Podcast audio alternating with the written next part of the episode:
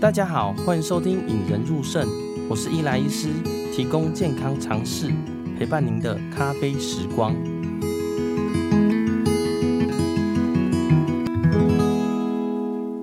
我今天非常特别啦，因为邀请到我的好妈吉、好朋友、好兄弟来到节目上啊，就是我们欢迎中国医药大学附设医院呼吸加护病房主任陈伟成医师来到节目上。嗨。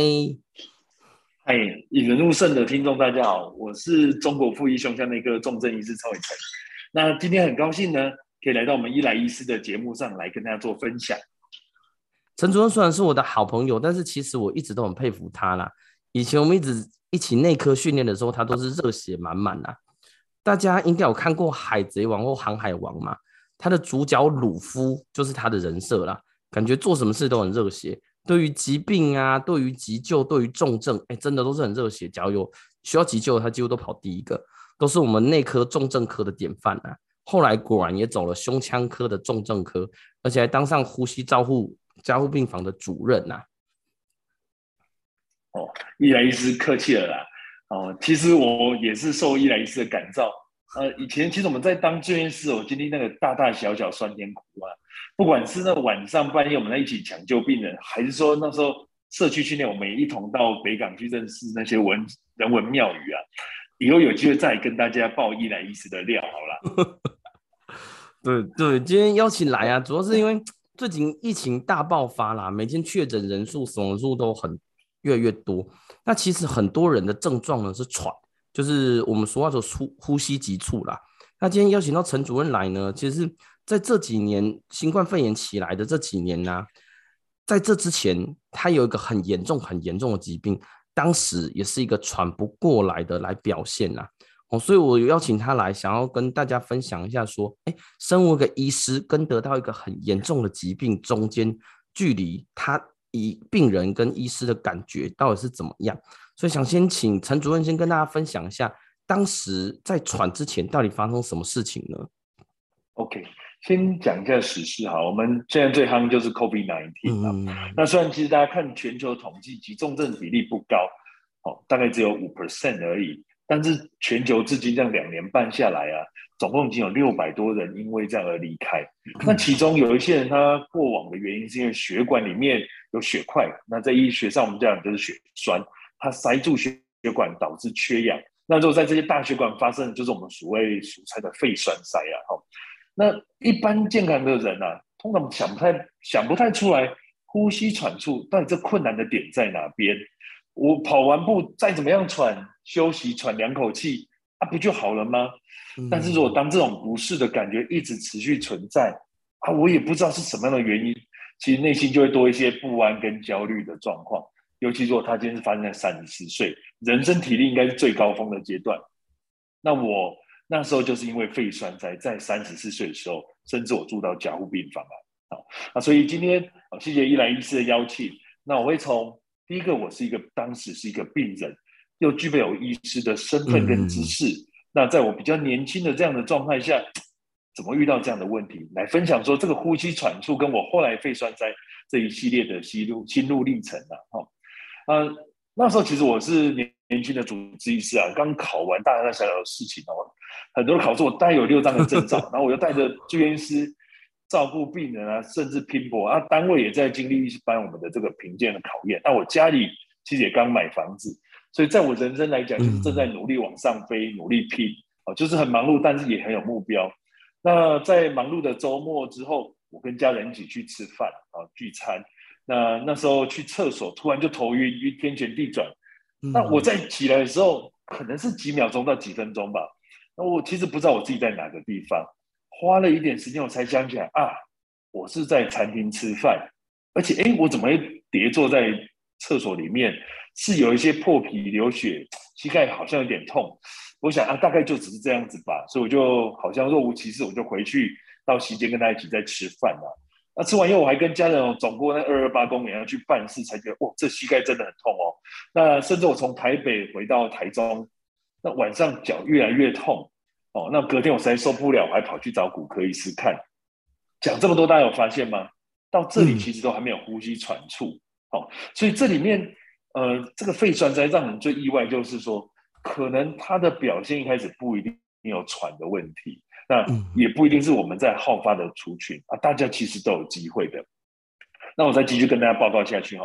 那我这个膝盖的事情呢，我接下来两个礼拜到一个月，因为我是晕倒了，我也搞不清楚自己怎么受伤，那我就跟骨科医生那边检查了、推测，这个才知道说左脚的膝盖那个关节跟软骨还有韧带都受到很厉害的伤害了。那只是说暂时不用开刀，就是药物治疗要休息。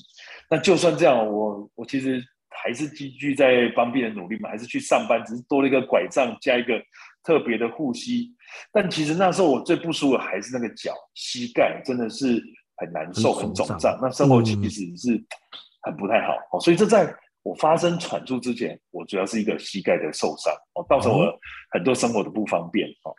哦，对，而且陈主任其实就认识他人都知道啦，他很高大。我记得，哎，以前是你好像是篮球校队的嘛，对不对？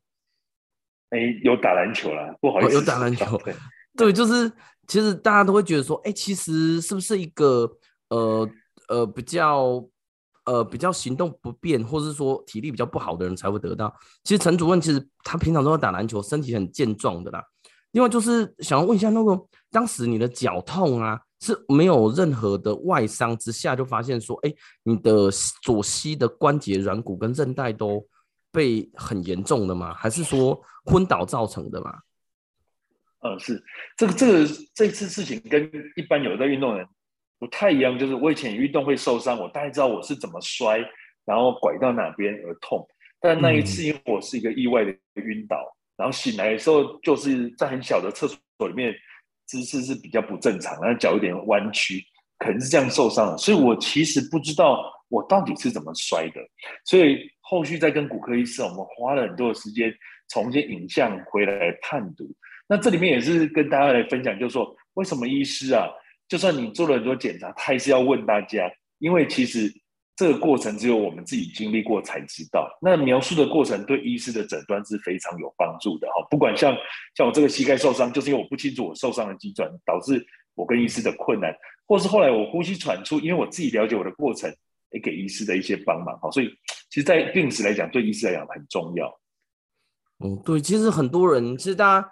呃，相信大家年轻的时候，或者是现在大家很年轻，都还会打篮球嘛。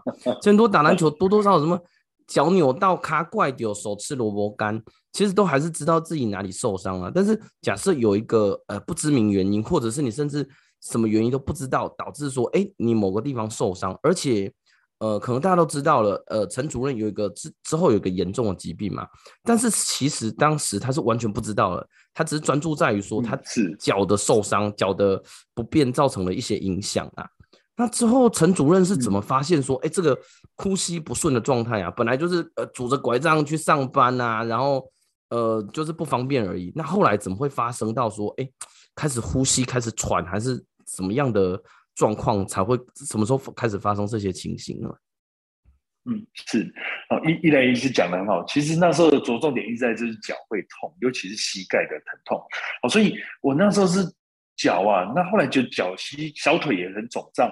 那想法是啊，因为近端的时候它肿胀，远端它其实血回流不好，所以我把小腿的肿胀我也归因在。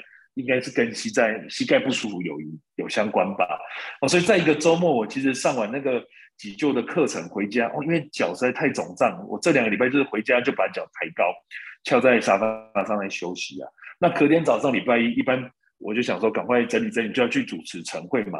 那从我的床下来来到我的厕所，其实几步两三公尺的距离，我就觉得哦，怎么这么喘？我呼吸要深呼吸。嗯不停花很多力气呼吸，我是还可以走到厕所，但是我平常不需要花这么多的力气。就算我走到厕所，然后稍微梳洗，我还需要稍微停下来，还觉得喘。嗯、那甚至我就要出门来到医院，我就很明显的发现这个状况不是平常说呃运动比较少的喘而已，那应应该是真的有什么问题。那我平常平常这样走都不会喘嘛，对不对？就是平常你就你家到医院走过来。哎，应该也要十分钟要吧？要对。他、啊、平常走路都不会喘，就是走一下下就不行了。当然哦，那个出来工作以后运动少，爬三层楼也会喘。可是啊，一般这种走应该是很轻松的事情。我光只是去个厕所，我怎么就会喘？所以从这里其实大家就注意到，那个呼吸产出它是很主观的。那我们可以用一些呃一些客观的，譬如说距离跟动作来评估这个严重度。所以像伊莱斯刚问的很好，我就发现跟我原本的状态是完全不一样的一个情况。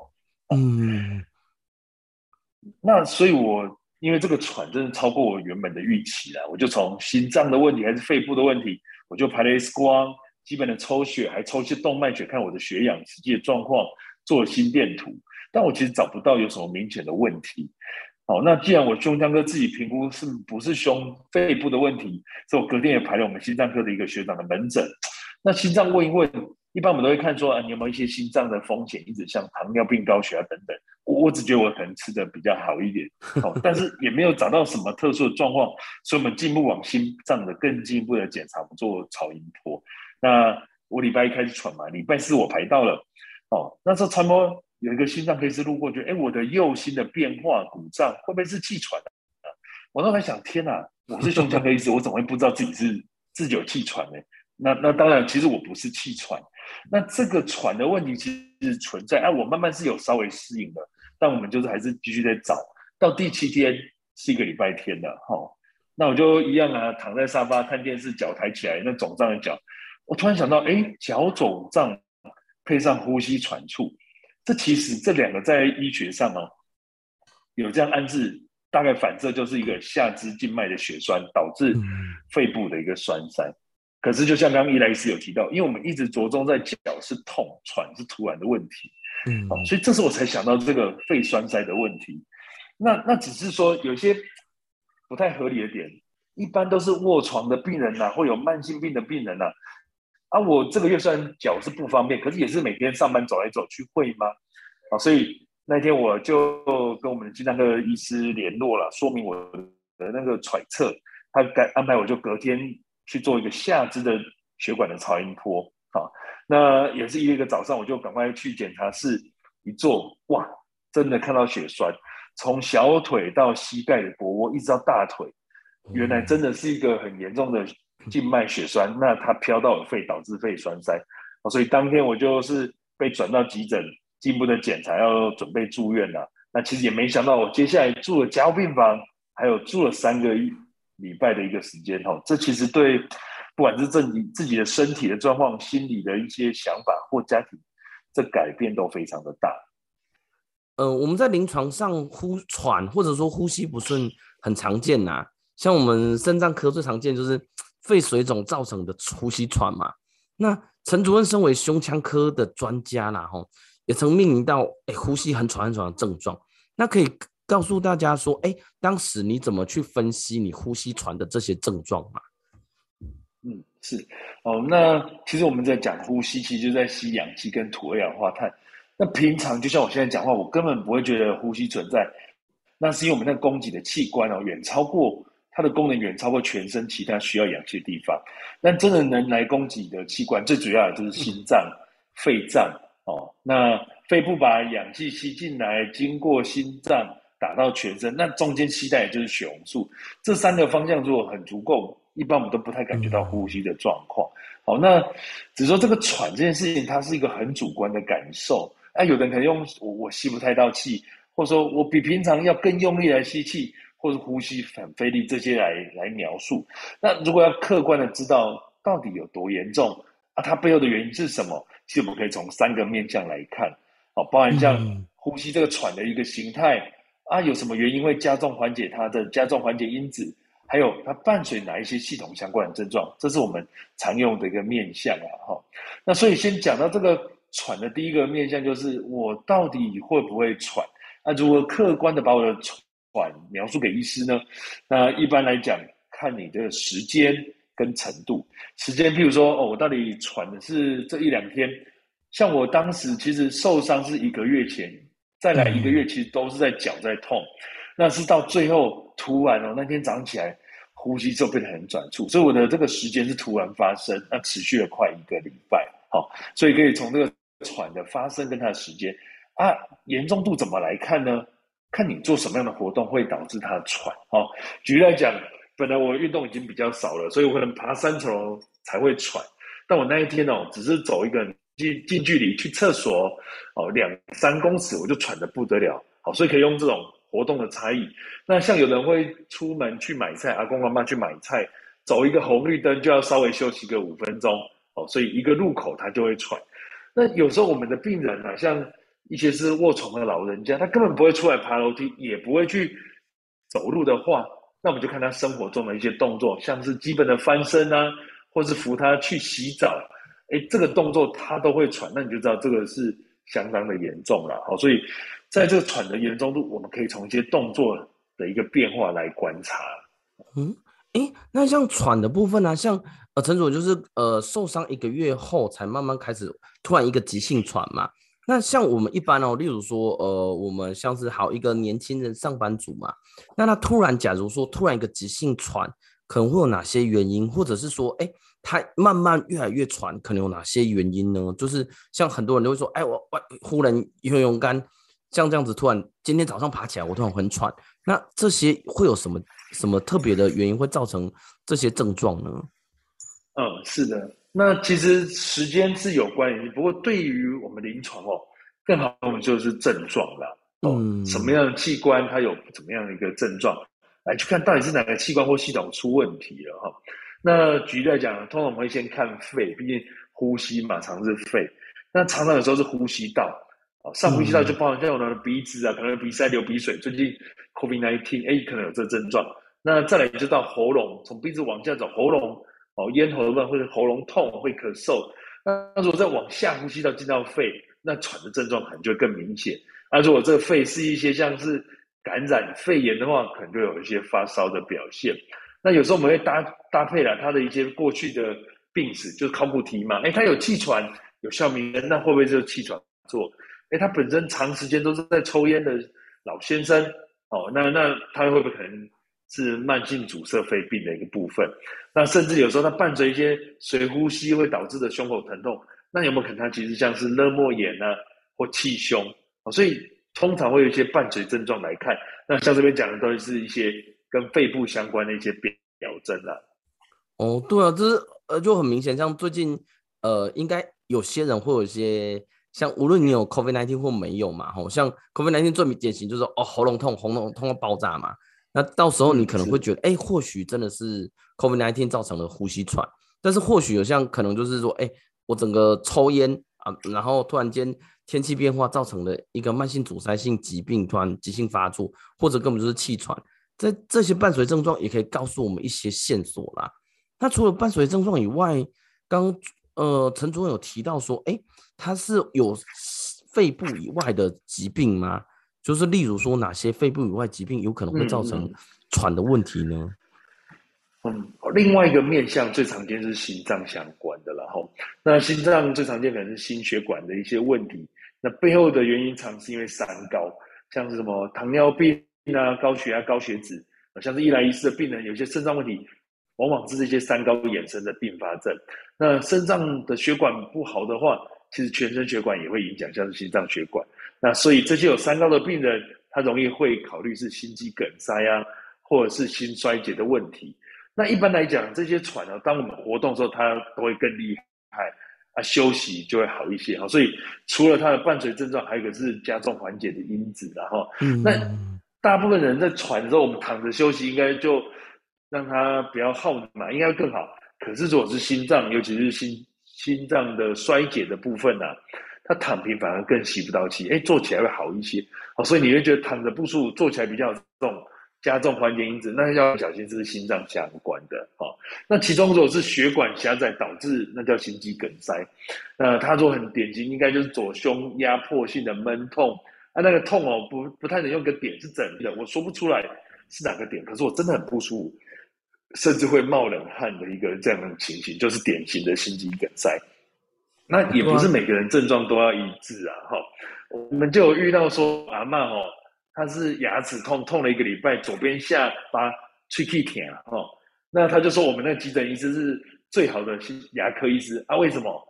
他牙齿痛痛了一个礼拜都没有人都没有人找到原因，那他去急诊的时候，哎，问到说他其实有点胸闷跟喘，啊，根据他年纪风险，他就帮他做心电图，就发现哦，原来他是那个。心肌梗塞，他有转移痛，转移到左下巴，还好啊。他找了心脏科医师，赶快做心导管处理完就缓解了哈。所以，呃，我们一般会看他的一个活动的状态，来知道这个严重度啊，伴着症状到底是心脏还是肺的一些症状哦，来来表现。那不是每个人症状都一致，需要靠一些时间来抽丝剥茧。哦，对，我觉得好像像刚刚那个陈主任提的那个牙痛，整个。发生心肌梗塞啊，其实我觉得很多人都会忽视哦，就是很多人说，哎，我哪里痛就是去看哪里嘛，肚子痛去看胃科，心脏胸口闷去看胸腔科或者心脏科，下巴痛、牙齿痛去看牙科，但实际上它或许是。有一些严重疾病的表征啦。所以刚好刚好陈主任也讲得很好，就是他的这些呼吸喘可以告诉我们说，哎。疾病的严重度、跟疾病的加重缓解因子、跟伴随症状这三方面来跟大家剖析啦。那当时分析呼吸喘的这件事情，哎，我蛮好奇耶，你当时怎么处置？跟你当时做了哪些事情去诊断你的呼吸喘呢？嗯，是。那其实我那时候我没有一些感冒咳嗽的症状哦，因为我通常会看我这个年纪啦，应该是呼吸道的感染是机会最大。可是相关症状没有，所以其实就不是很像肺炎，像肺部。那呃，也有可能，对啊，也有可能有时候怕气胸，所以那时候还是照了一个 X 光排除，呃，有有一些症状不明显，但是一些气胸气胸的变化啊。那第一轮我查完肺看起来没什么问题，所以我才去想要不要找心脏科。心脏科。那当对心脏科，那当然我是有一些风险。我本身我没有三高，可是我的爸爸有糖尿病，啊，我的妈妈有高血压。那毕竟呢、啊，我们平常工作忙嘛，饮食也不错，BMI 又高，所以我有想过，天啊，该不会报应来了？我真的有冠心症，好，所以我在心脏，我发现自己有抽血、心电图，哦，那可是这方面都正常，也找心脏科医师评估了，哈。但是到最后，从他的病史上，我就注意，哎，我这脚肿胀会不会跟我呼吸喘有相关？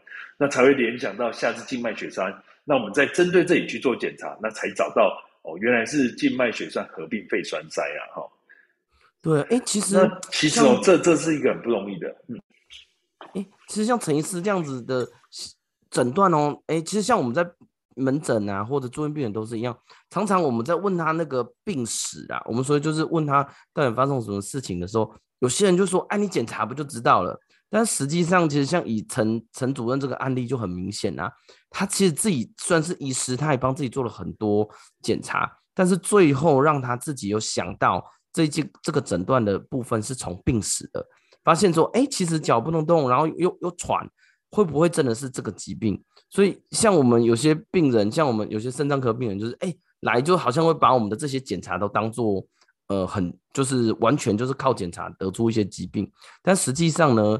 病史就是在，呃，假设你的医师或者你去看诊的时候，你医师在询问你的时候，请大家一定要好好的跟他聊天，告诉你的症状，好，因为有些症状其实是，呃，让医师好好诊断你，而不是说很多病人就是我来，我就是想抽血，这样子其实是刚好呼应一下陈主任这个，就是其实他们在看诊的过程中，其实他都有获得一些你自己的资讯，那你他获得更。很多资讯的时候才会良好的诊断啦。对，这这部分跟呼应一下那个陈主任的说，哎，他都是躺着才发现说，哎，我会不会是卡他丢，气波他丢？那发现，哎，原来是真的是从这些病史才知道这样子啊。那其实讲到这个过程哦，真的是不容易去找这个疾病啊，但我们还是要有一系列的流程去看哦，那才能抽丝剥茧呐。哦，那我知道病人这一定是不安，然后我们就是跟医师好好的配合。啊，我们当病人就提供资讯，当医师来综合判断，那中间是共同来做决策了哈。那虽然说要有耐心呢，可是呢，也要注意一些危险的症状啊。真的有病情的变化，一定要再回到医疗院所再去重新评估。那回来讲，我们现在 COVID-19 呢，哦，Omicron 大部分是轻症的没错，但有一些情形要小心，它会变成是重症。那如果以临床症状来去追踪。呼吸嘛，要不然就是吸氧气，要不然就是呼吸的速率。所以，假如说、啊、我们自己有那血氧机在测量啊，我没有在用氧气的状况下，血氧到九十四 percent 的话，欸，这个没有其他可以解释理由，要去找医师，好，要去重新评估。嗯、那第二个就是呼吸次数啦，呼吸次数也是要看。那一般我们是看一分钟有没有三十下啊，讲这个很容易，可是真的要测不太容易。那一般 还是希望有另外一个人帮我们看。我在自然的不不动作的状态下呼吸的一个次数，那看的人哦，你也许大概抓个二十秒钟，我拿个手表、码表都 OK，哦，看个二十秒，观察他胸廓的起伏的次数，好，那如果说你二十秒，二十秒之后超过十下，十下，那六十秒，那你就会超过三十下了，哦，这个你就要小心了，真的比较喘。啊所以大家就看看你的血氧，看一下呼吸的次数。那在耐心等待过程中有变化，就要重新返回医疗院所再评估。哈，对啊，因为我觉得这个讲到这个，因为最近 COVID-19 啊，也越来越多人确诊啦。那但很多都是没症状或轻微症状，在家里居隔的嘛。那这些人其实都会，就是很多人呐，只要 COVID-19 阳性的，在家里他们。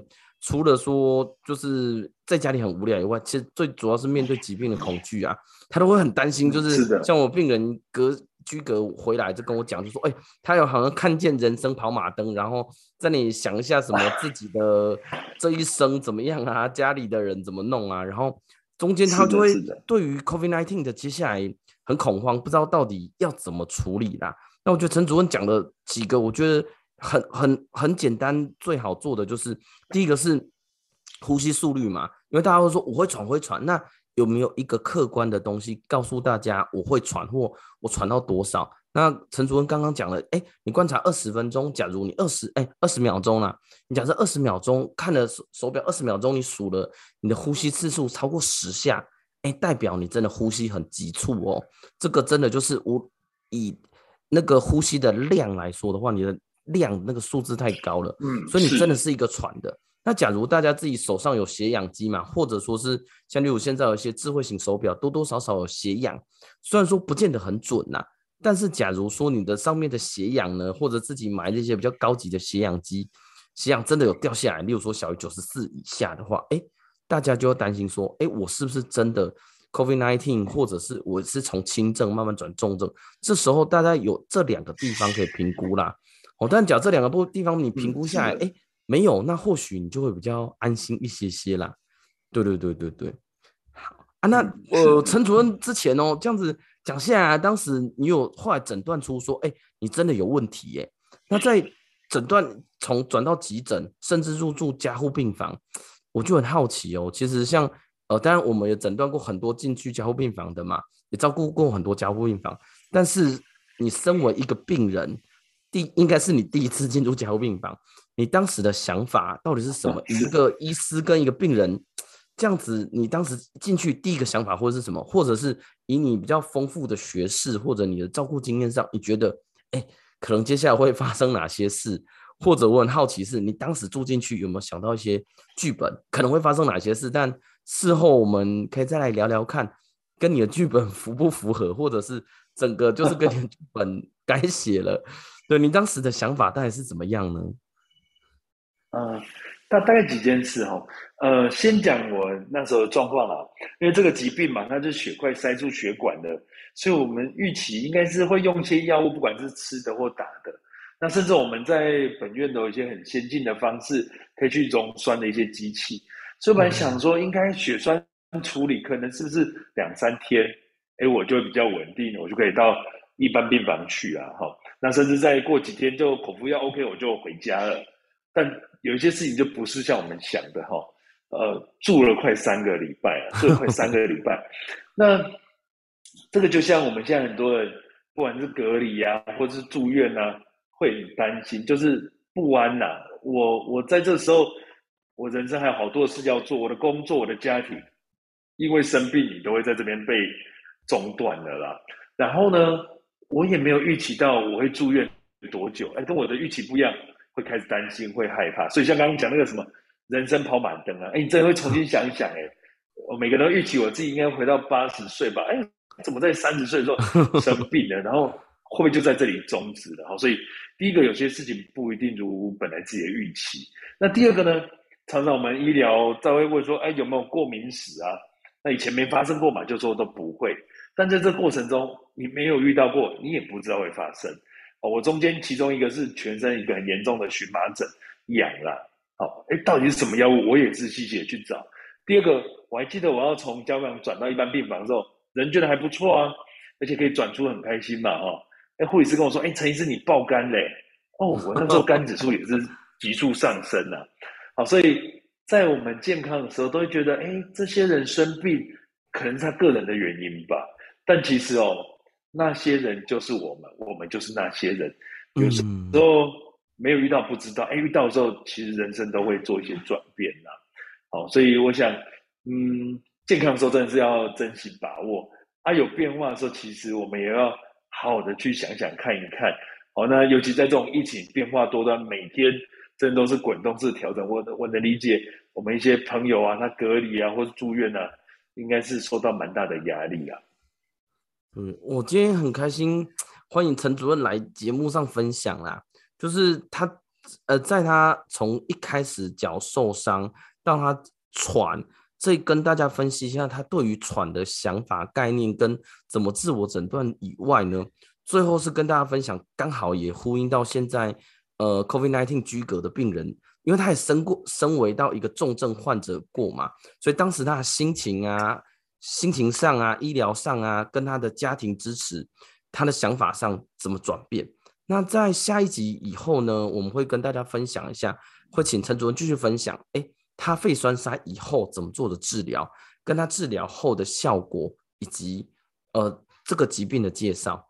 那我们下一集再见喽。嗯，好，谢谢戴医师，谢谢大家哦。让我们培养胜利思维，拥有幸福人生。